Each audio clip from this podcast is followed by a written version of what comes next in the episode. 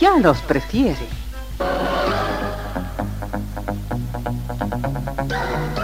Somos RTC, la primera emisora deportiva del país.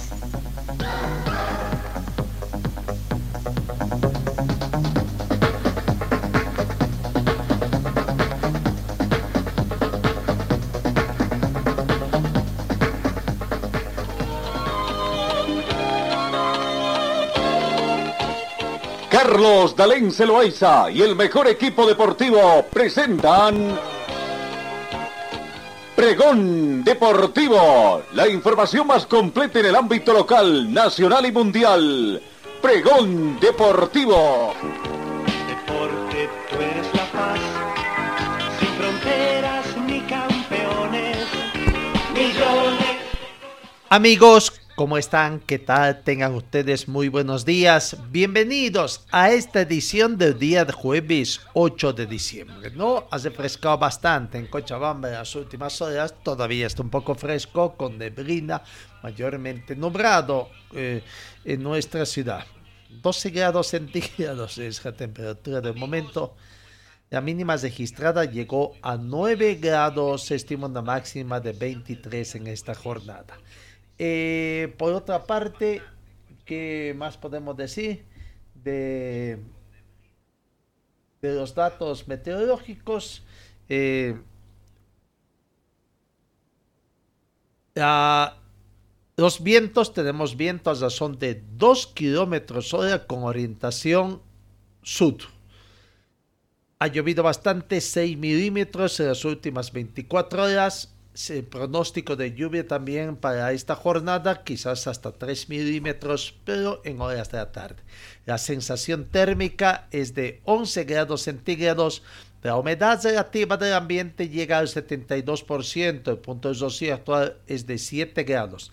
Visibilidad horizontal 25 kilómetros. Está completamente despejado presión barométrica 1016 hectopascales. En cuanto a lluvia, veremos eh, probabilidad de lluvia eh, en esta jornada sería eh, a partir de las de mediodía, quizás no lluvia a, al mediodía, en horas de la tarde eh, de acuerdo a lo que se tiene previsto. Bueno, ahí está la información para ti. Vamos, estamos todavía, hoy es el segundo día de receso en el Campeonato Mundial. Eh, mañana se retorna con apasionantes cruces que se tiene allá. Pero algunos otros detalles que tenemos del campeonato mundial es que 58% de los daneses está a favor de que su federación de fútbol abandone la FIFA. El 58.2% de los daneses apoya que su federación de fútbol abandone la FIFA por la polémica en torno a la celebración del Mundial de Qatar 2022 y las protestas vinculadas a los derechos humanos y el trato de trabajadores inmigrantes, según una encuesta difundida este jueves por la agencia Zitzao. Del total de personas que están a favor de la salida de la FIFA, solo el 11.6% cree que Dinamarca debe hacerlo sola, mientras que el resto condiciona su apoyo a esa medida a que haya más países involucrados un tercio de los daneses insta a la Federación Danesa de Fútbol a tomar la iniciativa para crear otra asociación para de la FIFA, mientras que el 53% se muestra crítico con la labor de esta. Al igual que en otros países, la celebración del Mundial en Qatar ha generado polémica en Dinamarca, cuya federación fue una de las que quería que los capitanes de las selecciones pudieran usar el brazalete One Love en los partidos, algo que la FIFA no permitió bajo amenaza de, sanción. ¿Será que se animan? ¿Habrá que se animan realmente a dejar a la FIFA, a crear otro ente, a hacer la guerra prácticamente a la FIFA? Habrá que ver. En Portugal dicen que Cristiano habría amenazado con dejar la concentración de, la cuestión de su selección. Según Zekor, el atacante estuvo a punto de marcharse al enterarse que iba a ser suplente ante Suiza. La Federación Portuguesa niega en rotundo eh, dicho supuesto. El terremoto Cristiano Ronaldo está sacudiendo con fuerza a Portugal el combinado de uso se habría instalado en euforia de las últimas horas tras el 6-1 a Suiza en octavos de final del Mundial de Qatar, de parecer Cristiano, Ronaldo Cristiano, habría amenazado con abandonar la concentración poco antes de que se dispute dicho encuentro. No, según Record, Cristiano Ronaldo, al enterarse de que sería suplente ante el combinado helvético, se plantó esa posibilidad. El rotativo sostiene que durante una charla que sucedió durante una charla con el entrenador Fernando Santos, en la que el técnico le comunicó a Cristiano que no formaría parte del onceno. Bueno, hemos arrancado toda la información deportiva. Vamos con el saludo comercial también acá en RTC Deportiva. Señor, señora, deje la limpieza y lavado de su ropa delicada en manos de especialistas. Limpieza de ropa Olimpia. Limpieza en seco y vapor. Servicio especial para hoteles y restaurantes. Limpieza y lavado de ropa Olimpia. Avenida Juan de la Rosa, número 765 a pocos pasos de la avenida Carlos Medinaceli. Limpieza y lavado de ropa Olimpia. ¡Qué calidad de limpieza!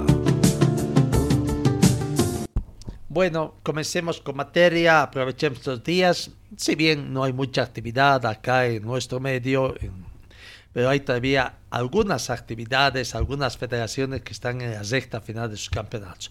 El caso del voleibol que está con la Liga Superior de Voleibol Zama Femenina en la ciudad de La Paz. Y como habría ocurrido quizás en los últimos años, la Liga Superior de Voleibol Zama Femenina, los equipos cochambinos de San Martín y Olympic han tomado los primeros lugares en procura de la conquista del título de campeón de este torneo, no, ayer miércoles se cumplió la tercera jornada con triunfos a favor de estos elencos bayunos en el Coliseo de la Acción Municipal de Voleibol de La Paz.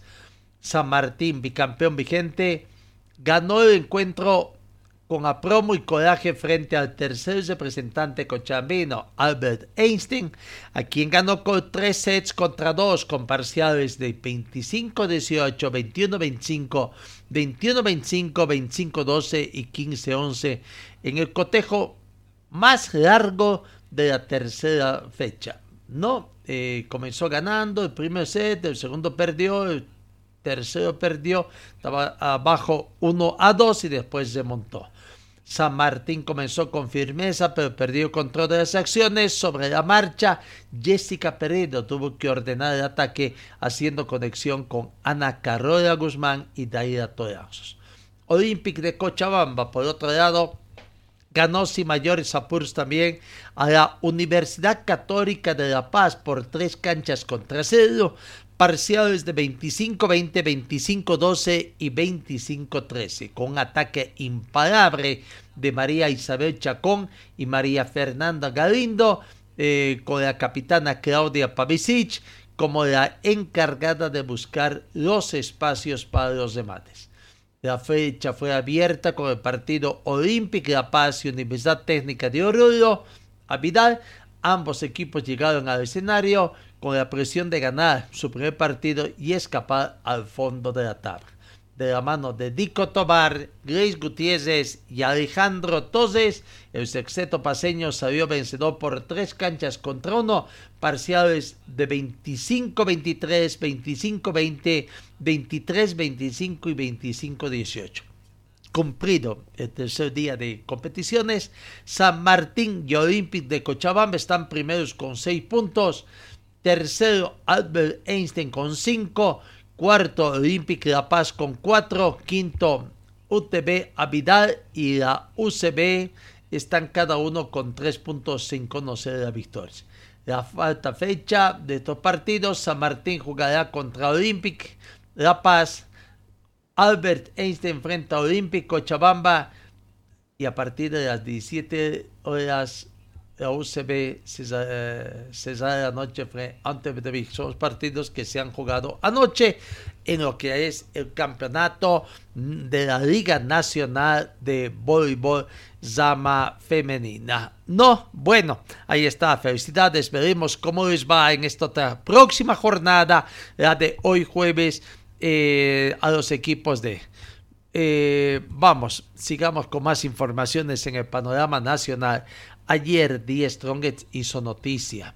Hizo noticia porque eh, presentó a su técnico Ismael eh, Zescalvo Sánchez, de nacionalidad española, y que está trabajando en estos últimos tiempos en Ecuador, ¿no? Eh, ayer, Die Strongest entonces comenzó con las noticias de, primero, eh, primero, Claudio, eh, el adiós a Claudio Viaggio, ¿no? Eh, el adiós a Claudio Viaggio, ahí está, prácticamente, oficialmente ya se conoció entonces que Claudio Viaggio no dio. Y mucho más, mucho más cuando Héctor Montes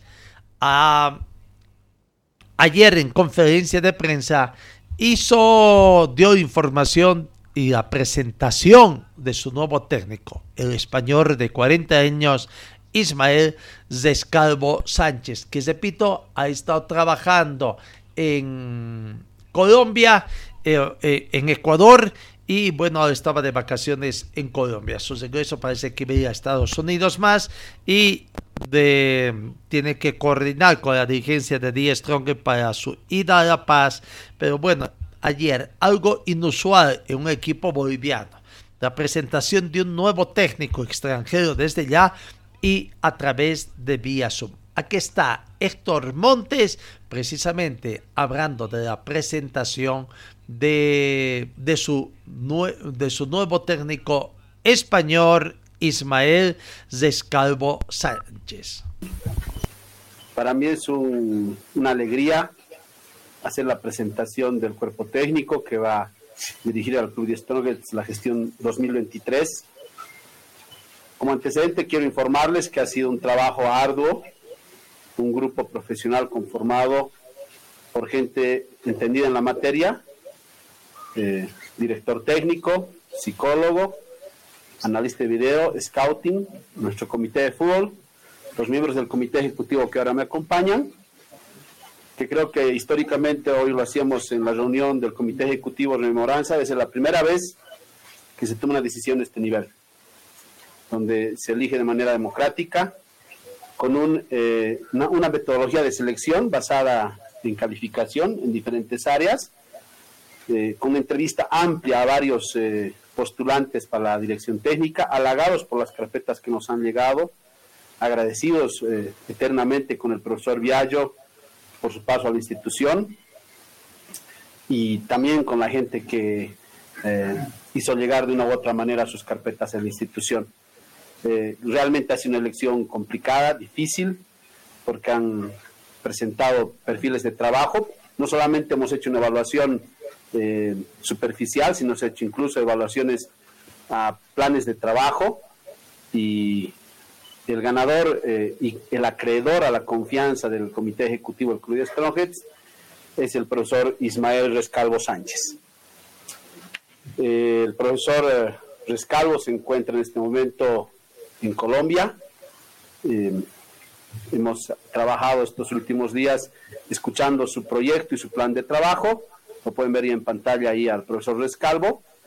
Y la concepción de este contrato es en base a un proyecto, el cual eh, no solamente contempla el trabajo que va a ser de la planificación para el campeonato 2023 en la primera división de Bolivia, sino también el trabajo para Copa Libertadores, pero principalmente en algo que él sabe muy bien dentro de sus características y sus cualidades, es el trabajo en el fútbol base.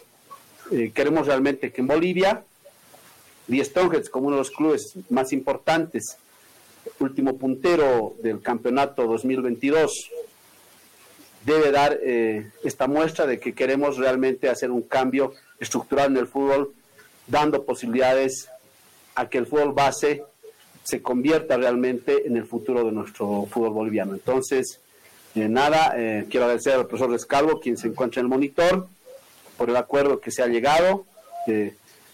Es alguien que viene de un contrato importante en Ecuador, con antecedentes muy importantes en su paso por eh, Independiente de Medellín, Envigado, Torre Levante, Independiente del Valle y Emelec. Y nada, eh, hemos hablado un poco antes de iniciar esta conferencia con el comité ejecutivo. Eh, hemos pedido que el divino creador nos lleve por el mejor camino y que todos los conocimientos que él ha acumulado en sus 40 años, es un técnico muy joven, eh, puedan traducirse en beneficio del Club de Strongheads y el fútbol boliviano. Eh, profesor Rescalvo, por favor.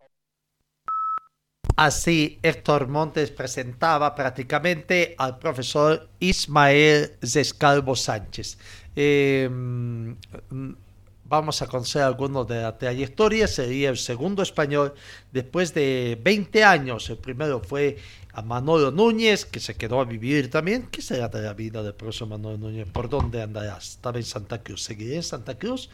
¿Qué, qué estará, no?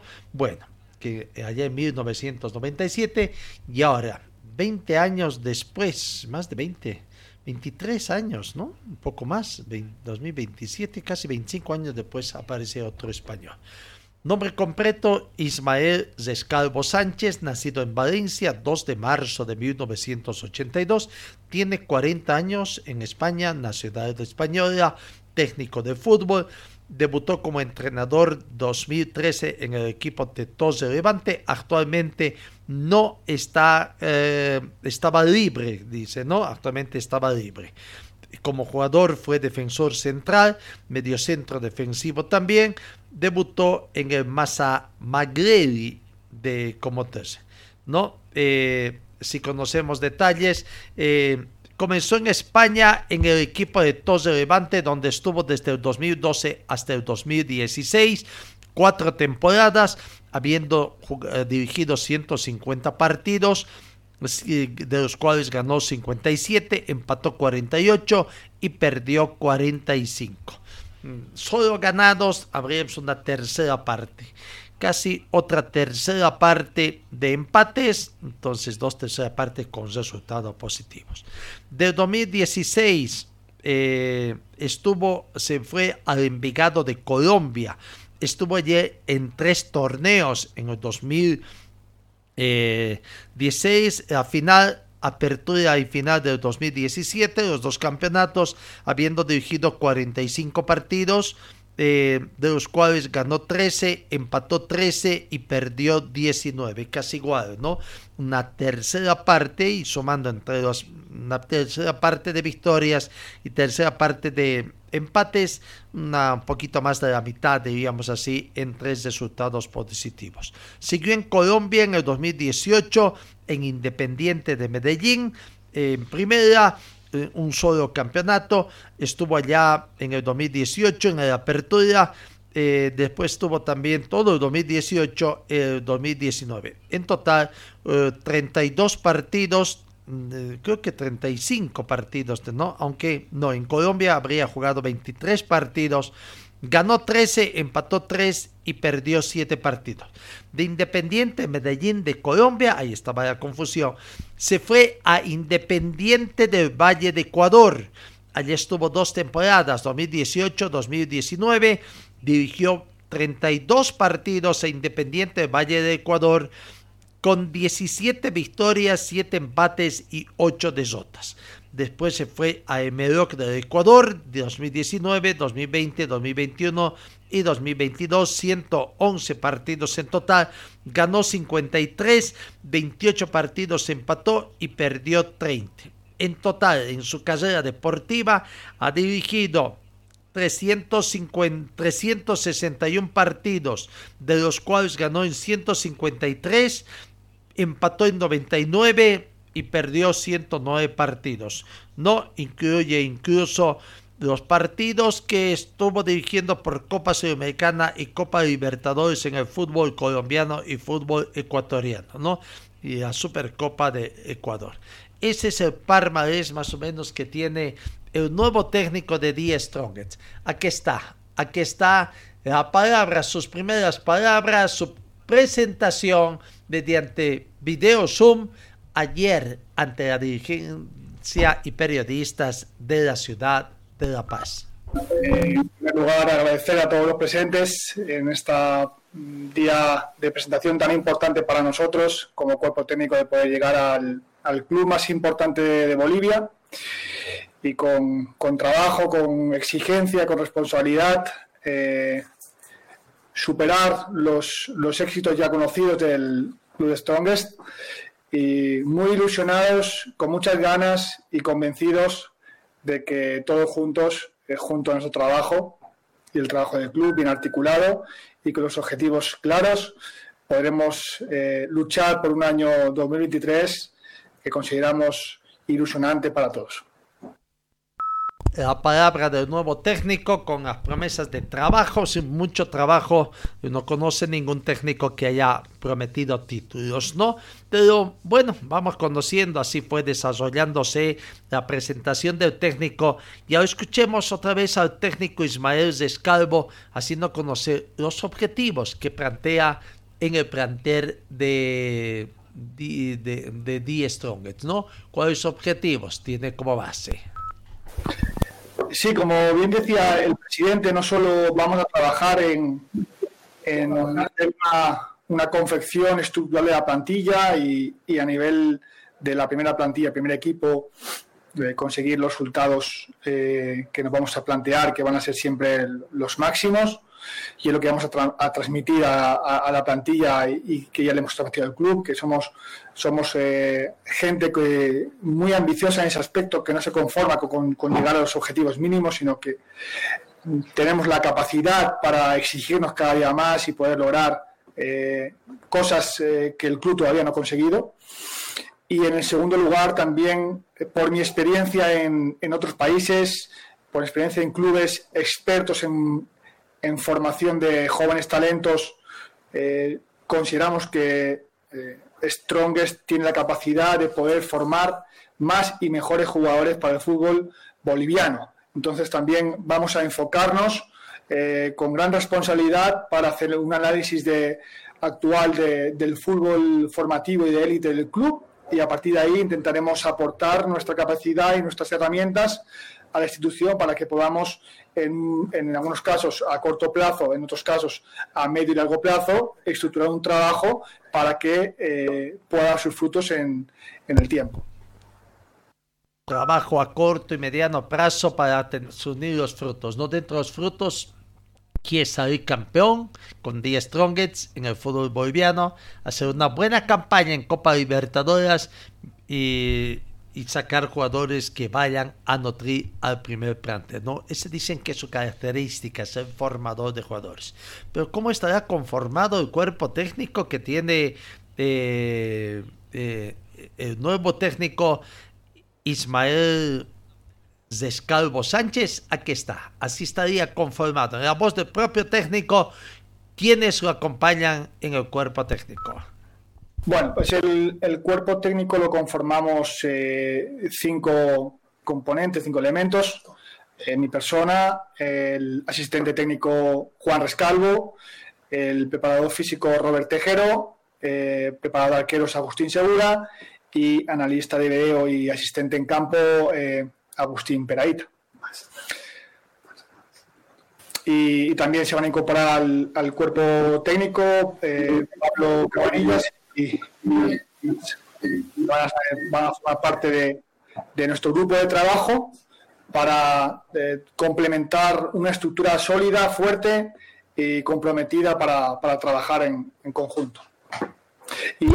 Bueno, ahí está, llegan cinco personas entonces con él, otro de apellidos de, de Scalvo, será su hermano, hijo, bueno, siempre viene acompañados, ¿no?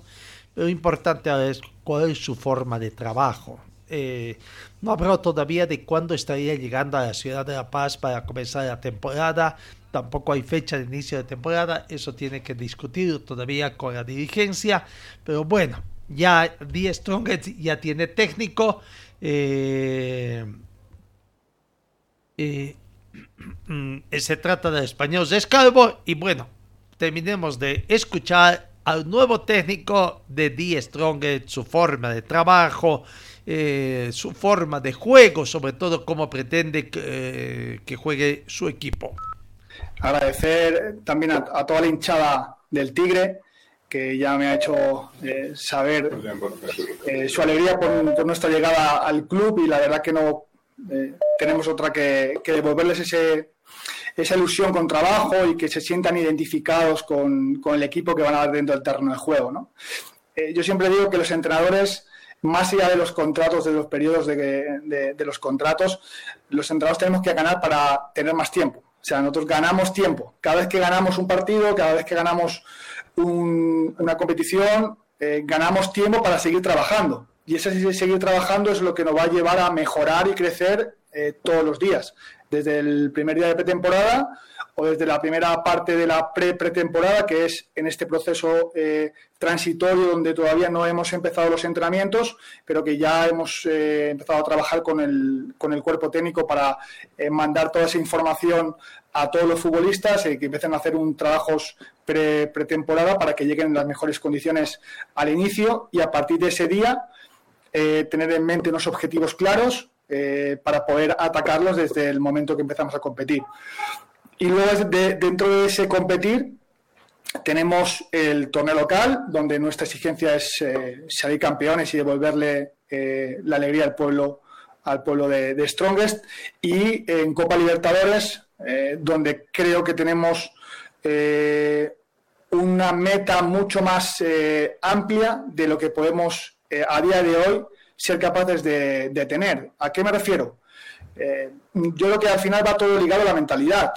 Eh, las personas evolucionan a través de su mentalidad y nosotros tenemos que hacer que el fútbol boliviano crezca y sea convencido de que es capaz de mejorar a nivel internacional en clubes y a nivel internacional en selecciones. Porque he trabajado en muchos países de Sudamérica Ahora me toca trabajar en Bolivia, estoy muy feliz de, conocer el país, a pesar de que he venido a jugar Copa Libertadores y Sudamericana a Bolivia y conozco el país, pero no he estado en La Paz y creo que tenemos eh, también una ventaja porque eh, conozco la altura, eh, en Quito he trabajado con Independiente del Valle y sé que eso es una, una, ventaja que tenemos explotar al máximo y explotarlo desde la parte organizacional del equipo, que tengamos un equipo estructurado, un equipo con una idea clara, un equipo fuerte y que al final seamos eh, capaces de eh, encontrarnos contextos eh, tanto en el medio local como en el medio de Copa Libertadores y seamos inteligentes para competir en cada, en cada momento del partido como lo requiere.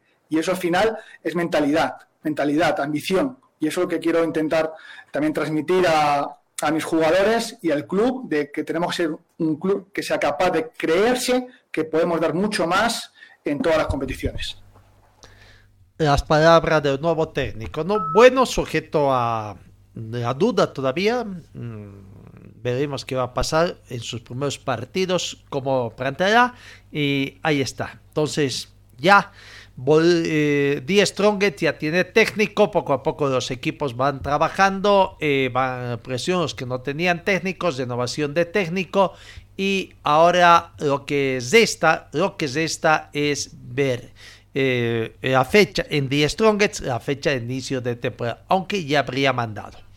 Eh, en Bolívar, el otro equipo, el otro equipo de Bolívar, habla de que de hoy, hoy llega a La Paz su técnico, ¿no? La incorporación del técnico Beñat San José. Entonces, ahí está. Eh, hoy. Eh, en Bolívar hoy seguramente van a haber novedades. En Always están de gira. Ayer, ayer, ayer tuvieron un partido que eh, jugaron ante Fiorentina, ¿no? Eh, em, ¿Dónde está? Teníamos un estadio muy bonito, allá en, en Italia prácticamente ahí están las imágenes que enviaron, que coqueto ese escenario, jugaron un partido, pero prácticamente se estrelló contra un grande Always en su gira. ¿Cuánto le servirá? Perdió abultadamente, fue humillado por Fiorentina por nueve tantos contra cero, partido amistoso en el jugado en ese estadio, en esas imágenes que les mostramos en el estadio denominado Artemio Franchi, situado en la ciudad italiana de Florencia. No, la mayoría de los titulares jugó en la Fiorentina, pero después se fueron al descanso cuando el marcador ya estaba 5 a 0 a su favor ante el plantel boliviano que no resistió el ritmo futbolístico de los italianos que se alistan para la temporada 2023 en la Serie A italiana. Always Ready, comandado por su entrenador Oscar Villegas, llegó a este duelo después de enfrentar equipos de bajo peso de fútbol de Chipre, donde brilló la dupla Jairo Jan y Dormi Romero, quienes fueron titulares en el partido de ayer, pero sufrieron una goleada ante Fiorentina. Bueno, pues va a servir, así que veremos todo esto. Eh, jugaron también con el equipo de reservas, pero bueno, ya no nos llevó tantos jugadores, ¿no? Bueno, ahí está en torno a los equipos paseños, lo que aconteció también eh, con el Always y no los equipos paseños, las noticias que dan eh, los equipos paseños. Señor, señora, deje la limpieza y lavado de su ropa delicada en manos de especialistas. Limpieza de ropa Olimpia. Limpieza en seco y vapor Servicio especial para hoteles y restaurantes. Limpieza y lavado de ropa Olimpia. Avenida Juan de la Rosa, número 765, a pocos pasos de la Avenida Carlos Medinaceli. Limpieza y lavado de ropa Olimpia. ¡Qué calidad de limpieza! Vamos, la realidad de los clubes cochabambinos, ¿no? La mayor preocupación que se tiene es en el Club Wisterman. ¿Qué va a acontecer con el Club Wisterman? Eh, las incertidumbres que hay, la poca confianza que existe con el actual directorio, eh, la negativa a convocar a elecciones, lo que hace que también que mucha gente se preocupe en torno a Wisterman. La filial de Wisterman habría mandado un comunicado para el pronunciamiento también de las otras filiales que existen del Club Wisterman de hinchas alrededor del mundo para que se pronuncie. Aparentemente, los que toman la iniciativa son que están de acuerdo, de acuerdo con la convocatoria a este. Acá parece que hay división, ¿no? Eh, que la incertidumbre se toma en Wisterman. ¿Qué va a pasar? ¿Siguen los mismos pasos de San José? Ya está aconteciendo lo mismo, ¿no? La solicitud de denuncia ahora y que aparezcan otros que tampoco pongan plata, esos mal llamados inversores que después una cosa es desde fuera y otra cosa cuando están a la interna ver qué acontece, realmente se desaniman, no se desaniman. Eh, el grupo de hinchas que manejan la campaña Salvemos a Wisterman ha enviado al actual presidente Garisoria una serie de cartas ¿no? ante este, eh, la desconfianza que existe, poco acercamiento, a ver con si cartas, cartas eh, eh, con tenores escritos pueden entender. Se conoció de que han hecho llegar carta, una de ellas solicitando se dé a conocer un monto de deuda. La misiva dice, es de conocimiento público que la Cruzada Roja Salvemos a Wisterman se encuentra negociando con muchos jugadores las deudas que se tienen y están a punto de ser causante de quita de puntos. En pro de evitar malentendidos, tergiversaciones, acusaciones falsas y otros contratiempos que queremos solicitar, nos pueda indicar cuáles son los montos que su departamento de contabilidad tiene como correctos a fin de evitar pagar montos infrados y no tener complicaciones futuras. En espera de su respuesta inmediata, nos despedimos atentamente firman dos personas, no es legible la firma, la verdad tampoco están identificados los, eh, eh, los firmantes, sería bueno que hubieran identificado los firmantes para conocer a quién, a quienes tienen que devolver la carta o van a devolver así hinchas voluntarios, campañas Salvemos usted más, ¿no? Esa es una de las cartas que se tiene. La otra carta es solicitando el encabezamiento de la misma eh, de, la misma es casi, ¿no? casi la misma, dice, no es de su conocimiento que toda hinchada que en fecha 11 de noviembre 2022 el club recibió la notificación del pago individual por concepto de apelación eh, eh, de los casos de Gilbert Alba y Mauricio Soria, los cuales vencieron en fecha 30 de noviembre. Debido a la falta de comunicación que existe entre su directiva y la hinchada, es que solicitamos que informe si se avisó los pagos solicitados por TAS en espera de una respuesta inmediata. Nos pedimos las mismas firmas prácticamente, pero tampoco están identificadas, ¿no? Eh, y eh, esa es la de TAS y hay otra carta, más una tercera, solicitando información pago de deudas próximas a quita de punto.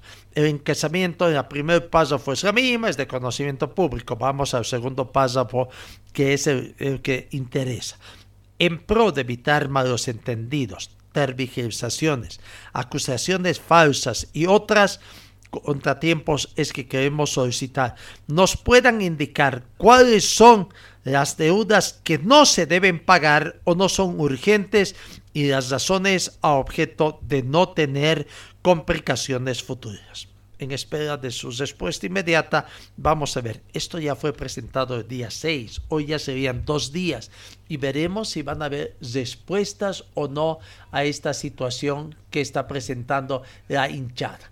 Pero bueno, eh, hay mayores preocupaciones en Mr. Mann, ¿no? Porque el abogado, el abogado de favor acá en Cochabamba, el doctor Luis Caballero, ha hecho conocer otras demandas, no solamente del Club Wisterman. En el Club de Wisterman son siete demandas, pero también hay jugadores como de Aurora, Leandro Maigua, que habrían iniciado demandas, también a Real Tomayapo, a Royal Pari, a Real Santa Cruz y siete demandas nuevas al Club Wisterman. ¿no? Aquí está la palabra del doctor Caballero, precisamente eh, hablando, hablando de esta situación de las demandas. No, eh, la palabra del doctor Luis Caballero, gentileza de Hernán García. La semana han estado ingresando varias demandas. Eh, tengo entendido que también han ingresado otras eh, directamente los futbolistas de manera particular con, los abogados que ellos directamente están contactando. En el caso nuestro, haber hemos iniciado una demanda de Bruno Pascua contra el Club Real Tomayapo y esta ha sido presentada hace una semana, el jugador ha tenido una lesión. El día de ayer ya hemos tenido una primera audiencia de conciliación y bueno, hay la voluntad de parte del club y de parte del futbolista de poder encontrarle una solución y creemos que también ese es el camino, ¿no? De poder conversar eh, y tratar de, que ambas partes puedan llegar a un, acuerdo que, sea beneficioso en este caso para, las dos. A ver qué, es lo que sucede hasta la siguiente semana. Pero ya después tenemos que han ingresado eh, dos, eh, siete demandas estos, días contra el Club Wilstermann, nuevas demandas estamos hablando, no, no las que ya estaban en curso han ingresado una demanda contra Royal Party, una contra Aurora, una contra Real Santa Cruz y también tenemos otras eh, demandas eh, que se están preparando eh, contra otros clubes. Entonces, creo que ningún, bueno, son pocas las instituciones que, seguramente no van a tener ningún tipo de reclamo de sus futbolistas, pero están todavía, creo, en el tiempo oportuno para poder conversar, llegar a acuerdos con los futbolistas y evitarse el tema de las demandas. En el tema particular de Wilstermann, eh, me llamó la atención porque es primera vez que estamos ingresando una demanda de, un fisioterapeuta y de un técnico de las divisiones menores. Sin embargo, fuera de, lo que significaría eh, su cargo en, el club o las funciones que cumplen, lo que me llama la atención es que no son sueldos elevados. Eh, estamos hablando de un sueldo de 2.500 bolivianos en ambos casos. Ya el fisioterapeuta había tenido un contrato aparte con el club eh, entre abril y, junio, donde mm, le, por otro tipo de, trabajo en otra categoría también le ofrecen un sueldo de 2.500 bolivianos. Sin embargo, estamos eh, terminando el año, estamos en diciembre y de ambos contratos solamente le han pagado 500 bolivianos. Entonces, eh, creemos que la situación de Wilstermann realmente es muy complicada, o sea, no llegar siquiera a cubrir eh, necesidades básicas de lo que es la planta administrativa del, club, ¿no? Y, estos sueldos que no son elevados. Entonces, si no pueden cumplir en este momento los sueldos de estos entrenadores que han, trabajado todo el año y le han puesto el, el hombro a su club, ¿qué podemos esperar en este caso de que cumplan las demandas que ya estén en ese momento ejecutoriadas, que nos preocupan. Estamos hablando de, demandas que con seguridad ya han pasado un millón de dólares porque eh, se vienen también los procesos FIFA. Anterior semana ya se confirmó que lo del Pato Rodríguez ha sido eh, considerado retirado del TAS. Está el tema del profesor Ponce. Tenemos entendido que ya de una demanda de, de Nilson de Oliveira es la que estaría con castigo en la federación y que ya Wilstermann no estaría pudiendo habilitar. Ahí está, conociendo, pero hay más de Wilstermann, ¿no? Pero hacemos una pausa acá todavía para ver, ¿no? Eh, lo que siempre decía, ¿no? Donde los hinchas que han solicitado la reunión de asamblea decían ya de que la semana pasada iba a venir a quitar puntos y se trata del jugador Denilson, el jugador brasileño, que también inició su demanda. Entonces, con esto ya vendría eh, de, Patos Rodríguez, en verdad, con Denilson que va a pasar ya quita de puntos, preocupante. Y bueno, para suerte de Wisterman, suerte man le dicen, ¿no? Todavía eh, los entes puntivos de la federación como le siguen dando una manito, ¿no? Una manito, todavía no salen esas sanciones. Habrá que aguardar. Bueno, eh, vamos a dejar momentáneamente Wisterman, vamos a conocer más en profundidad sobre esos detalles. Pero en el tema de otros equipos, eh, qué están haciendo los otros equipos que Cochabamba. En Aurora, después de anuncio de algunas contrataciones, algunas renovaciones, ha habido como un statu quo. La noticia sería de que a través del doctor eh, Caballero, Leandro Maigua no va más, sería baja en el equipo del pueblo. Esto es de que ha comenzado una demanda al equipo del pueblo por los sueldos de veganos, ¿no? Bueno, ahí está. En Palmaflor, el otro equipo, en Palmaflor, siguen con su capa de transición. ¿Qué pasa? Va a cambiar, eh, de nombre no va a cambiar, sus dirigentes siguen soñando, han anunciado ya de contratación de técnico también, eh, en argentino, que estuvo aquí como jugador en Wisterman, ha estado los últimos tiempos trabajando en Plate, ayer ya les informamos, pero después no ha habido todavía ninguna otra noticia en el torno de, de, de Universitario de Beni. La novedad es que, bueno, el técnico Pablo Godoy va a seguir recibiendo la confianza de la dirigencia de la U de, Vinto. Entonces, eh, Universidad de Vinto, sus dirigentes habrían llegado a un acuerdo con el técnico paraguayo Pablo Godoy, que hace muchos años vive acá en Bolivia, sobre todo en La Paz, y al acuerdo para alargar su vínculo contractual para el 2023. Entonces, entonces no hay esa sería la principal novedad en Universidad de Vinto. En Wisterman, volvemos a Wisterman. Ya el doctor eh, Luis Caballero nos daba con las siete nuevas demandas. A ver, ¿cuáles son estas siete nuevas demandas que se presentan a Wisterman? Ya lo anunciaba, vaya la suerte que tiene Wisterman con los fisioterapeutas, ¿no? Les pagan poco y encima los demandan. Pucha. Eh, un técnico también de las divisiones inferiores. ¿Será un poco esto justificado el hecho de por qué se han asociado con algunas alcaldías para sus escuelas deportivas, reducir costos, hacer que las alcaldías provinciales eh, cubran el costo de sus empleados.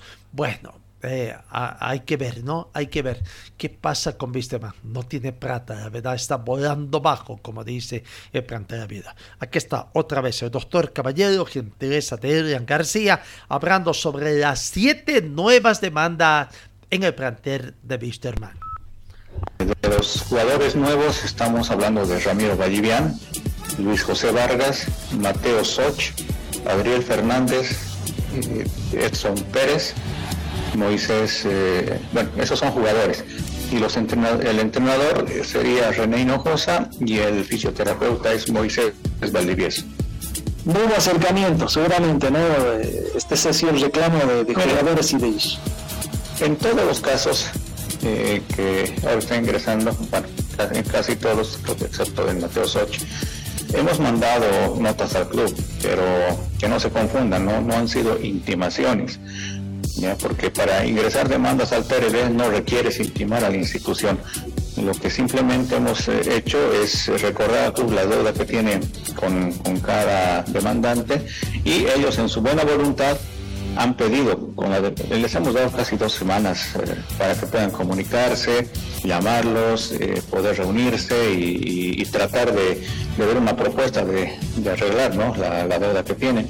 Entonces, les hemos dado por decirte, hasta el 3 de diciembre y resulta que después les escriben a algunos y les dicen que quieren reunirse en fecha posterior. O sea, seguimos eh, intentando dilatar de parte del club una solución. Tengo entendido que se han reunido el, entrenador, eh, uno de ellos, y no, no, no hay solución. Le habían dicho que vuelve el 20 de diciembre y que tal vez les puede dar algo para esa fecha, pero en general de la deuda total no ni siquiera le han, le han dicho de qué manera podrían pagar o le han ofrecido un plan de pagos y menos garantías, ¿no? Porque aparentemente el club ya no cuenta con recursos en la federación. ¿Cuántos meses están reclamando los jugadores, doctor? Porque me llama la atención lo de Soch. Soch es de los últimos en llegar, eh, llegó para el último torneo. Claro, eh, varía. Eh, el tema de Soch creo que le han pagado mitad de junio, julio y, o perdón, junio, julio y mitad de agosto. No recuerdo, porque son varias demandas que ha ingresado Erlan y la mente tampoco no, no me permite recordar a, detalle, pero creo que es hasta mediados de agosto que ha cobrado Soch y después es hasta fin de año, ¿no? hasta el mes de noviembre que no, no ha cobrado y eso ya le da la posibilidad de exigir el pago o una demanda. En el caso de otros jugadores, tenemos que les deben sueldos, en el caso de Ramiro Vallivian, le deben un saldo de un premio del 2019 que debió haberse pagado el 2020 en el acuerdo con, la dirigencia. Eh, este es un caso similar a, a Ana Ortiz, a todos los que han demandado anteriormente porque no les han terminado de pagar. En algún momento yo escuché al anterior presidente, Robert Vargas, indicar ¿no? que se había determinado de los ingresos de Copa Libertadores se había destinado un monto creo que de un millón para el pago de los sueldos o de los premios de los jugadores y que ya se había pagado, pero eso no es así. Los jugadores han ido reclamando, eh, los que han acudido ¿no? el pago de los saldos justamente de ese premio. Entonces, eh, Ramiro está pidiendo lo mismo, le deben sueldos del 2020, eh, le deben sueldos del 2021 y le deben sueldos del 2022. El caso de Abiel Fernández, el caso de Luis José Vargas, Edson Pérez les deben sueldos del 2021 y del 2022. Entonces, eh, eh, es eh, diferente la deuda que cada uno está reclamando. Hay jugadores que tienen todavía contrato, doctor, y están reclamando este pago. ¿Hay procedimientos, ¿no? En caso de quienes quieran declararse libres también. Sí, el caso específico de Mateo Soch, ¿no? él tiene contrato hasta junio del siguiente año, pero la situación en el club seguramente la, ha analizado y ha tomado una decisión. Él ya no desea estar en, el club, eh, pero para poder encaminar su contratación en otra institución hay que solicitar al PRD una autorización de habilitación provisional que ya se le ha realizado, eh, exactamente es el mismo procedimiento que se está siguiendo en lo que era eh, Rodrigo Morales y Moisés Villarroel. Entonces, se ha solicitado al PRD pueda pueda otorgar esa autorización provisional para que el futbolista pueda continuar su carrera en, otra institución, ¿no? En estos casos ustedes mandaron primero justamente esto, en una solicitud de pago, recuerdo hace un par de semanas. ¿Hay otros jugadores que van a comenzar con este procedimiento antes de iniciar ya la demanda al TLB? No, reitero, no es un requisito, simplemente, eh, eh, bueno, por la situación delicada del club, se ha intentado, ¿no? De buena manera eh, tratar de, llegar a algún tipo de acuerdo previo para que tanto el club como el futbolista tengan una tranquilidad y no se esté, el club en este caso no, no se esté acumulando ya una exigencia de deuda, pero no ha habido voluntad de parte de ellos, no, no ha salido nada concreto pero reitero, no es un requisito. Ahora, otros jugadores entiendo que han, han ingresado notas, pero ya con la figura de intimación, que si quieren lo pueden hacer de manera voluntaria, pero reitero, no es un requisito del TRD para admitir la demanda, para tramitarla. Eh, eso es un requisito eh, que se utiliza para demandar ante la Cámara de Resolución de Disputas. Entonces tiene un procedimiento muy diferente eh, la FIFA al procedimiento que se aplica acá en el TRD de la Federación Boliviana de Fútbol. ¿Cuál es el tratamiento? A ver, siempre hemos hablado, doctor, de jugadores, pero en el tema del fisioterapeuta y del profesor eh, que está haciendo esta demanda, eh, ¿cuál es el procedimiento? ¿Es igual que el del futbolista hablando de en caso de incumplimiento sanciones o cómo se maneja esto? Eh, sí, el procedimiento es similar. El, Reglamento Nacional de Transferencia y Habilitación de Jugadores establece que el entrenador se asimila a la categoría de futbolista. El reglamento es del 2011, no ha tenido ninguna variación. Entonces, del entrenador, eh, hemos ingresado muchas demandas, el tribunal ha conocido bastantes casos, entonces no, no hay ningún inconveniente. Lo novedoso sería el tema del fisioterapeuta. Entonces, en el contrato que establecen ambas partes con el club, hay una cláusula compromisoria donde indican que el eh, fisioterapeuta del club se someten al TRD para cualquier tema de, de la solución de controversias. Entonces, eh, fuera de aquello, tenemos el artículo 43 de la Ley Nacional de Deporte, ¿no? que establece que no solamente los futbolistas y entrenadores están bajo los alcances de la Ley General del Trabajo, sino también eso va en beneficio de, de la parte técnica de los asistentes, en este caso que prestan servicios en el club. Las sanciones serían las mismas. Eh, en este caso no sería sanción, estamos hablando de que está reclamando los sueldos de vengados, no, no, ¿En caso de incumplimiento? Ah, claro, en caso de incumplimiento, que, eh, diferenciamos un poquito el tema sanción. El TRD va a definir eh, en el fondo una demanda en la cual se está reclamando derechos, en este caso están reclamando el pago de los sueldos de parte de la institución. Ya una vez que se cumplen los plazos pasa a combinatorio de parte de la federación y luego pasa una eh, perdón, un, requerimiento de parte del, del TCA para una orden de pago y posterior aplicación. Ahí recién sanción por incumplimiento a resolución del TRD. Entonces el tratamiento va a ser eh, básicamente el mismo.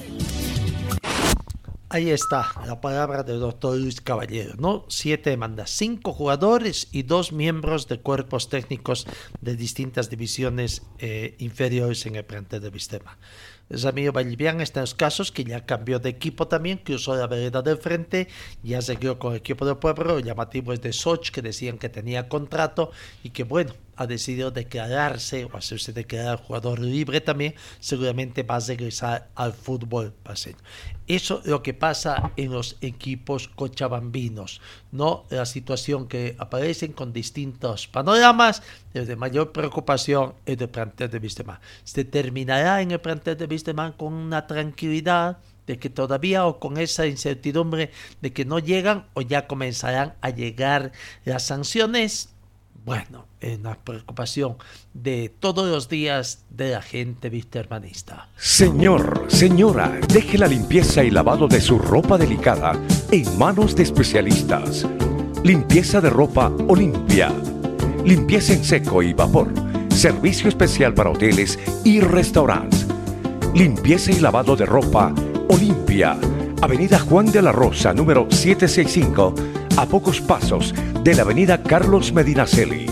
Limpieza y lavado de ropa Olimpia. ¡Qué calidad de limpieza!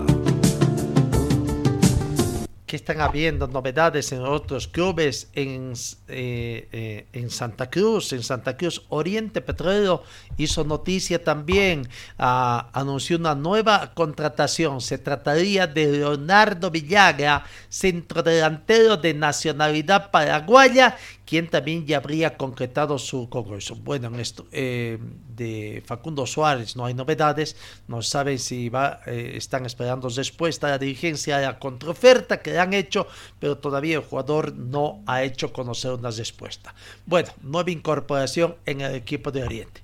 El 22 de diciembre, una vez que termine el Campeonato Mundial Qatar 2022, que el presidente llegue de sus vacaciones, sigue disfrutando, parece, del Campeonato Mundial y seguramente también será una reunión donde se van a entregar regalitos a los dirigentes del fútbol profesional boliviano con motivo de la Navidad, están en todo su derecho, pero el 22 de diciembre habrá reunión de Consejo Superior en la División Profesional del Fútbol Boliviano para definir lo que es el campeonato de la próxima gestión. Se dará la bienvenida también al equipo de Bacadíes y también al equipo Libertad de Amamoré, que son los nuevos clubes de la división profesional. Recordemos que la próxima temporada la división profesional contará con 17 clubes que estarán representados en dicha oportunidad por sus personeros legales. ¿no?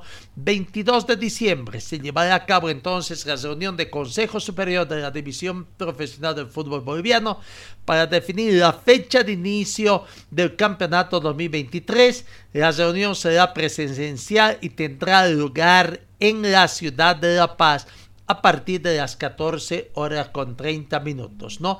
La, el Comité Ejecutivo de la Federación Boliviana ya hizo conocer la convocatoria de dicha reunión. Se, tiene la intención que quede establecido cuántos torneos se jugarán en el 2023 qué modalidad tendrá cada uno de ellos. La fecha tentativa de que comience eh, la temporada 2023 es el 22 de enero y posiblemente se jueguen dos torneos, uno por serie y otros contra todos. No, eh, por lo menos parece que queda desechado el campeonato que se pensaba tener hoy, eh, la Copa Bolivia que estaba diciendo. Bueno,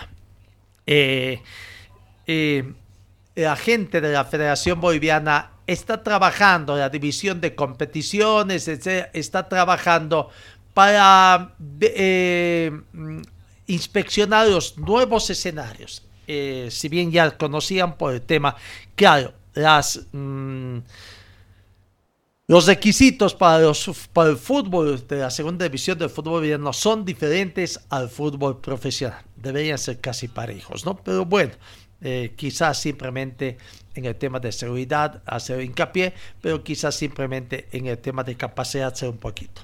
Bueno, ayer la Comisión de la Dirección de Competencias de la Federación Boliviana se trasladó a Pando para inspeccionar el estadio eh, de esa localidad. Hablamos del estadio Roberto Jordán Cuellar, ¿no? Pero primero escuchemos a don Marcos Rodríguez, presidente Vaca 10 hablando, ya tienen fecha de inicio de pretemporada también, ratifica la contratación del técnico español Roberto Aguise inicio de pretemporada este 15 de diciembre. Aquí está la palabra de Marcos Rodríguez, presidente del equipo de Vaca 10. Trabajando en ello ya hemos visto la mayor parte, lo más difícil que era la parte eh, documental del, equipo para poder presentar, que en estos días nos visita también licencia de clubes, entonces tenemos que presentar absolutamente todo. Pero ya venimos negociando en la parte deportiva con varios jugadores, no nos estamos apresurando, vamos a quererlo ver forma personal. El, entrenador es un español, está viniendo eh, aproximadamente entre el 10 y el 12 de, diciembre está llegando para empezar las prácticas el día 15, ¿no? Roberto Aguirre. ¿Y ahora cómo va a estar el plantel que va a presentar o va a representar al Bueno, primero que quedan todos los que han subido al fútbol profesional, porque se lo merecen, ellos han sido los protagonistas, los héroes, los héroes reales de todo esto que ha pasado. Y bueno, esperemos de que eh, los que vengan a sumar, porque se va a hacer alrededor de 10 contrataciones o más, para ser parte del primer plantel, entonces ya vamos a tener una disputa sana entre los que vengan y los que estaban y bueno, esperemos que esto sea para sumar, para mejorar y poder eh, darle a, Pando eh, lo que merece, ¿no? un equipo de que nos represente de verdad y que podamos... Eh, Dios mediante solo tener victorias en este campo deportivo la palabra de Marcos Rodríguez, hablando estrictamente de lo deportivo. El director de competencias estuvo ayer en Pando acompañado además con la gente que maneja el tema de bar, de, la gente de televisión, para ver también si se une función. Inicialmente se ha dicho que ese escenario reúne todas las condiciones, hay que hacer algunos pequeños trabajos complementarios. Pero aquí está Klaus von Landwitz, el director de competencias de la Federación Boliviana, hablando sobre esta visita, inspección al estadio Roberto Jordán Cuellar. Muy contentos de estar acá en Cobija, eh, impresionados por, por el estadio, por la infraestructura que tienen, realmente es, nos causa mucho beneplácito, mucha alegría poder estar aquí y ver que tienen las condiciones necesarias como para poder recibir al torneo de la división profesional el 2023. ¿Qué tipo de inspecciones se están realizando? Bueno, esto es una inspección técnica a la infraestructura, seguridad, estado del campo de juego, medidas y también está junto con nosotros el equipo del VAR y el equipo de, la empresa dueña de derechos de televisión, que ellos también están haciendo sus inspecciones técnicas para que el estadio pueda ser homologado y pueda ser certificado para recibir partidos de división profesional. ¿Qué recomendaciones se hizo? Hay una serie de recomendaciones de seguridad en la parte externa, un tanto acomodar los camerinos, de ahí el, grosor de las líneas del campo de juego también tiene que, ser un poco más ancho, el grosor de los postes de los arcos lo propio. Sin embargo, en líneas generales eh, este escenario cumple con las condiciones. Una vez hechas las refacciones y los arreglos que les estamos recomendando, eh, estará habilitado para será habilitado para que Vaca 10 pueda jugar sus partidos en condiciones creo que no tiene luminarias, eh, pero bueno, ahí está. Eh, el grosor tendrá que cambiar los postes, entonces los arcos tendrán que ser un poquito más anchos. En cuanto a Don Carlos Álvarez, el gerente de coordinación de clubes y estadios, el que está relacionado con el bar, eh, también habló sobre eh, eh, el estadio, ¿no? la inspección que se está realizando al estadio. A ver qué está la palabra de Carlos Álvarez, gerente de coordinación en la Federación Boliviana de Fútbol contentos de poder conocer este estadio tan bonito. Es una eh, infraestructura muy interesante que efectivamente yo creo que eh, eh, esto va a poder abarcar efectivamente el próximo campeonato 2023.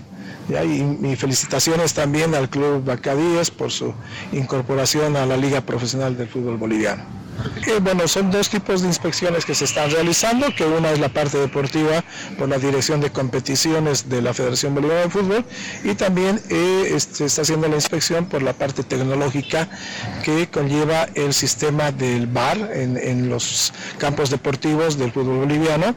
Por parte también eh, tecnológicamente los va a realizar la, empresa Mediapro, que es la, la que provee el servicio y también efectivamente las gerencias del bar FBF, que para eh, que todo, digamos, todos los escenarios deportivos estén acordes y con la disponibilidad inmediata para la certificación correspondiente del bar en Bolivia. Don Carlos Álvarez, gerente de coordinación de la federación, hablando, no dijo mayor si hay en este tema de lo que es eh, la implementación del VAR en el estadio de Pando, no hay. Aparentemente es un estadio relativamente nuevo, de construcción nueva y aparentemente existen los espacios, ¿no? Bueno, el director del Servicio Departamental de Deportes de Pando, el profesor Alejandro Aguilar, también manifestó, habló también eh, estuvo presente, eh, tuvo la preocupación de trabajar con... Hay algunas situaciones que hay que asegurar, ¿no? Infraestructura, como siempre, como todos los trabajos hechos por el Estado, tienen algunas deficiencias, eh, se los entrega antes de tiempo, se los apresura para hacer entregas porque siempre tiene que haber un evento, ¿no? Bueno, aquí está el profesor Alejandro Aguilar hablando un poquito sobre las necesidades del estadio Roberto Jordán Cuellar. Hemos tenido el cuidado desde la semana pasada, una vez conocido que Bacadí era parte de la de la Liga Profesional del Fútbol Boliviano. Hemos tenido el cuidado con la Secretaría de Infraestructura y sus técnicos hacer un levantamiento de todo lo que es necesario eh, hacer mantenimiento en el estadio. Eh, justamente hay muchas cosas que, avalan, pero hay muchas cosas por corregir. Eh, obviamente que el gobernador nos ha dado el aval para que nosotros podamos hacer este levantamiento y se pueda ver qué es lo que se tiene que hacer de manera urgente y lo que puede esperarse va a ir haciendo de manera gradual. ¿no? nos preocupa mucho el tema de la iluminación y bueno, las filtraciones de agua que hay en, el camarín, en sala de calistenia, en todo lo que es eh, la parte eh, interna del estadio. En su momento hemos venido reclamando, y aquí está Oliver, testigo de que desde un inicio he reclamado que de repente hubo mucha prisa en que se estrene el estadio sin que esté en las condiciones debidas que debió estar. Ahora de repente el tiempo nos está pasando factura, ¿no? Y bueno, cuando se ha reclamado no se ha hecho con, el, con la intención o el instinto de perjudicar a alguien, sino de corregir y hacer notar de que estaba mal. Ahora hay mucho por hacer, mucho, mucho por hacer, pero que con seguridad este, vamos a ir haciéndolo eh, de acuerdo a la necesidad urgente que tenga que hacerse y corrigiéndolo y lo que se puede esperar va a ir esperando para que se pueda hacer gradualmente. La palabra del director del Servicio Departamental de Deporte de Pando, profesor eh, Alejandra. No mucho por trabajar, veremos. No dijo nada si cuentan con el presupuesto, que habrá, bueno, habrá que ver también qué cosas les han hecho conocer mayores detalles, mayores detalles en esta situación, ¿no? Bueno, eh, eso es lo que aconteció ayer en el, Una pausa y enseguida veno en Pando.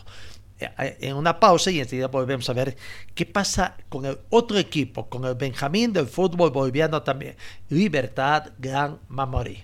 Señor, señora, deje la limpieza y lavado de su ropa delicada en manos de especialistas. Limpieza de ropa Olimpia. Limpieza en seco y vapor. Servicio especial para hoteles y restaurantes. Limpieza y lavado de ropa Olimpia Avenida Juan de la Rosa, número 765, a pocos pasos de la Avenida Carlos Medinaceli.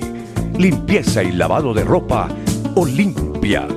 ¡Qué calidad de limpieza!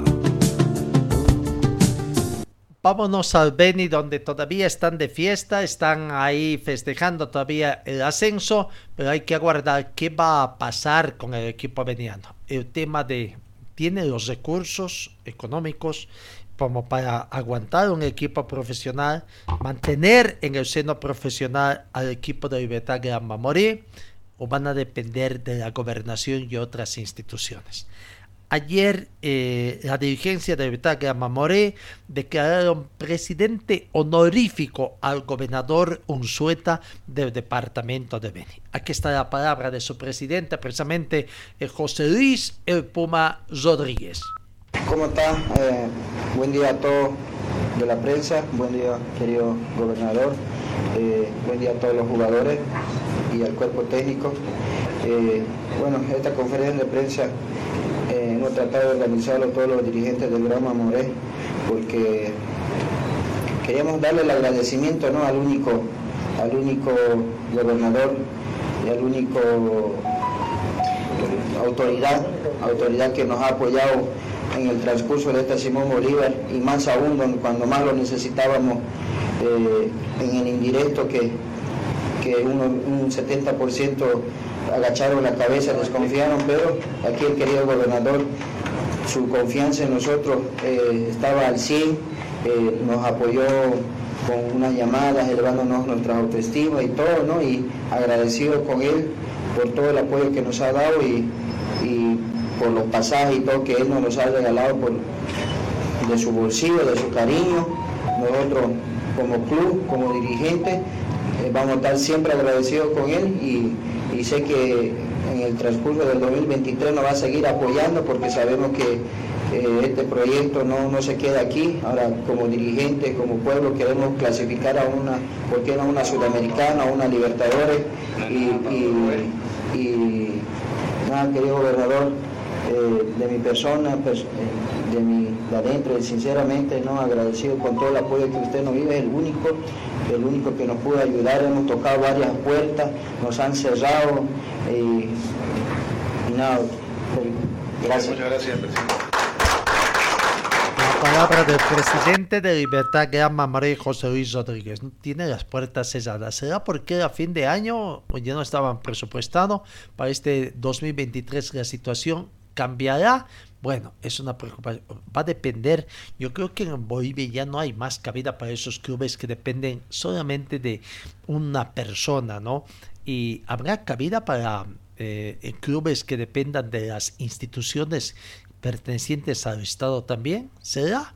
Bueno, eh, el gobernador Unzueta, contento, claro, entre chiste y chiste también les dijo, ojalá no me hayan nombrado presidente honorario para poner más plata al equipo. Aquí está la palabra del gobernador Unzueta del Beni, presidente honorífico del club Libertad Gran Mamorí. La verdad que hermosa la sorpresa, gracias por la visita, los presidentes, dirigentes del Club Libertad Mamoré, sobre todo a los representantes de los jugadores, de los capitanes, que son los que realmente se llevan el, mérito, ¿verdad? También felicitar a nuestro querido amigo de infancia, Hemos yo era más niño, así que no. Ah.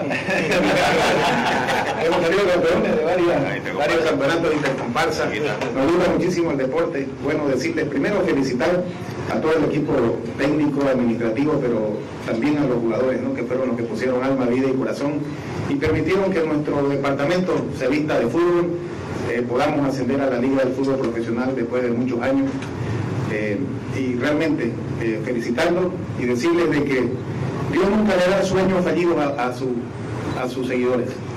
Y ese fue un sueño que tuvimos todos eh, cuando a veces uno pierde, no debe perder la fe. Y eso es lo que ustedes demostraron, que con fe, con compromiso a, todo un departamento que quería ser nuevamente de la liga, nos dieron esa gran alegría. Realmente orgulloso de, que, de que nos hubieran podido dar ese premio y sobre todo muy honrado con el nombramiento del presidente honorífico eh, y bueno, cuenten con nosotros en todo lo que podamos realizar, vamos a hacer las gestiones pertinentes y convocar a nuestro querido hermano Veniano de que nosotros exigimos triunfo a nuestros deportistas, pero ¿en qué apoyamos? No solamente es gritar mamoré, mamoré, pero también un equipo de fútbol necesita recursos, necesita gestiones, necesita uniformes. Y bueno, si nosotros como Veniano ponemos un granito de arena, una ayuda solidaria mensual para que nuestro club ya permanezca en la liga, ese va a ser un mérito de todos los venianos. Si nosotros queremos triunfo deportivo, apoyemos a nuestros deportistas. Quiero decirles, querido presidente, nosotros ya estamos haciendo las gestiones pertinentes para poder poner en óptimas condiciones el estadio Real Mamoré, porque se necesita, se necesita mejorar los camarines, para que la liga del fútbol profesional, cuando vengan los supervisores, estén en óptimas condiciones. El tema de las luminarias, creo que es un secreto que debemos mantener para el lugar de día, para que también tengamos una ventajita deportiva de jugar en el sol, así como también los equipos del norte tienen la ventaja deportiva de la altura, nosotros también tenemos la ventaja del calor, de la deshidratación y ya si clasificamos a una sudamericana que creo que lo vamos a hacer, ya colocamos las luminarias, ¿verdad? Entonces, mientras estamos haciendo las gestiones pertinentes para tener camarines de óptimas condiciones y que nuestro estadio, que ya lo hemos ido mejorando con pocos recursos, con gestiones propias del director de, deportes, ya estamos mejorando el gramado, las graderías, eh, los baños, y bueno, felicitarlos y nuevamente convocar a nuestros queridos hermanos venianos, apoyemos a nuestro deporte, apoyemos ahora a nuestro Club Libertad Mamoré, felicitar al presidente, al secretario, doctor Gómez, que con mucho esfuerzo, esfuerzo propio, personal, han sacado adelante el fútbol veniano y ahora a disfrutar, pero también a apoyar. Vamos a hacer las gestiones pertinentes como institución para solicitar apoyo a los hermanos bolivianos siempre nos caracterizamos por la solidaridad y ahora también debemos ser solidarios para mantener este gran club, a estos jóvenes que nos han dado la alegría de, estar en la Liga de Fútbol Profesional Boliviano. Muchas gracias y mucho honrado con el nombramiento. Felicitarte, querido Cristian, por, por haber coronado a, a tu club, a la Liga, profesional joven, técnico joven, con mucha visión y vieron que se podía, Cuando nadie ya creía que podíamos ganarle universitario, más bien goleamos. y eso es, jóvenes, siempre la fe. Aquel que, que, que piensa en derrota va a tener mil formas de salir perdedor, pero aquel que tiene fe en la victoria siempre va a salir adelante. Muchas felicidades a su club y bueno, cuenten con nuestro apoyo institucional. La palabra del gobernador. Diplomáticamente dijo, mientras Libertad Gamboa no clasifique a un evento internacional, no va a haber luminarias, lo que quiere decir que en el Beni se va a jugar en horas de la tarde, ¿no? Eh, los partidos de campeonatos em, eh, eh, que, que, que, tenga la libertad que allá, ¿no? Mucho trabajo que hacer también. El técnico Cristiano Reinaldo habló también y sueña, sueña. Dice que se puede soñar, no solamente se puede, sino que se puede clasificar a Copa Sudamericana, ¿no? Es el primer objetivo. Será, bueno, son ocho cupos, ahora son 17 clubes, así que será un poquito más difícil. Aquí está la palabra de Cristian Reinaldo, que al parecer va a ser ratificado como técnico en el equipo Libertad Gran Mamorí. La verdad, eh, querido gobernador, amigo, eh, por el apoyo que siempre al comienzo, me acuerdo cuando el segundo partido eh, entró al camarín, este, me apoyó tanto moralmente como económicamente, este, cuando el equipo necesitaba más también porque estaba un partido de quedar afuera y la verdad que nos subió muchísimo, tanto, mucho más el, apoyo moral. Y la verdad como trinitario veniano muy contento a nombre de mi valientes jugadores, darle esta satisfacción y alegría al pueblo veniano. La verdad ahora estuvimos con los concejales eh, de la ciudad de Trinidad y me gustó, el primer consejo dice que hubo una pelea, apoyaron todas las resoluciones. Alegría, unión y esperamos que sea así, que no queden palabras, que sea la unión de todos, empresarios. Eh, hemos hablado de la moto, cuidamoto, taxista, porque este equipo creo que se merece, ¿no? Eh, como veniano, eh, trinitario, este, creo que nos merecemos el equipo de la liga. Tenemos la capacidad tanto eh, futbolística, económica, ¿por qué no mantenerlo? cuesta subirlo ahora, mantenerlo, y ¿por qué no? no van a decir que soy 21, pero soñar en grande, podemos llegar a una Sudamericana, Libertadores, y creo que con la ayuda de Dios todo se puede, y los tiempos de Dios son perfectos y la verdad que nos dimos mucha alegría y esperamos su apoyo de todo, la invitación de todos. Eh, como dijo el gobernador, tratar de obligar a las personas no es bueno, que sea consciente y creo que se merece este equipo, también los dirigentes que han puesto todo y, agradecerle nuevamente al gobernador por su apoyo y esperamos que siga así, que siga siendo el capitán o el presidente del Tenerife, no se preocupe, no le van a sacar plata. La palabra de Cristo. Bueno, la preocupación es venir entonces, armar un buen equipo, ganar partidos en condición de local y conseguir puntos. No, bueno, ya en la sexta final, la selección argentina tiene una baja un desgazo deja a Rodrigo de Paul, mediocampista, prácticamente fuera del Mundial. Sufrió un desgazo, ha sido muestra los resultados del estudio que se, conocieron ayer miércoles en el que el equipo entrenó en la Universidad de Doha, eh, sin la presencia del futbolista del Atlético de Madrid que realizó trabajos de kinesiología. No en los de Croacia admiten el poderío futbolístico de Brasil. Brasil es sin dudas el equipo más fuerte y el mejor del torneo y cuando uno observa la calidad de jugadores, la verdad mete miedo. Reconoció Esgato Dalic, entrenador de Croacia, no que tiene que jugar en, por cuartos de final. Da, eh, Qatar investiga la muerte de un trabajador en un lugar de entrenamiento de la Copa del Mundo.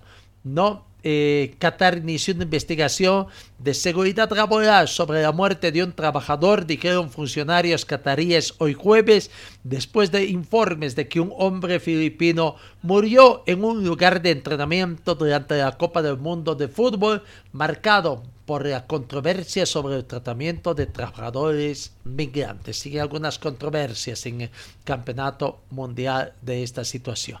Bueno, eh, activistas llevan la protesta de los trabajadores de Qatar a la ciudad natal del jefe de la FIFA. No, un grupo de activistas eligió ayer miércoles varias publicitarias de protesta en la ciudad natal suiza de Brick, jefe de la FIFA, eh, presidente Gianni Infantino para exigir que el organismo mundial del fútbol compense a los trabajadores migrantes por supuestos abusos contra los derechos humanos en Qatar, sede del mundial de fútbol, no las repercusiones todavía que tiene. En el campo de Fórmula 1, a partir de la próxima temporada, serán seis en lugar de los actuales tres, los Sprint 6 que se disputarán para definir la grilla de partida de los grandes premios de la máxima categoría.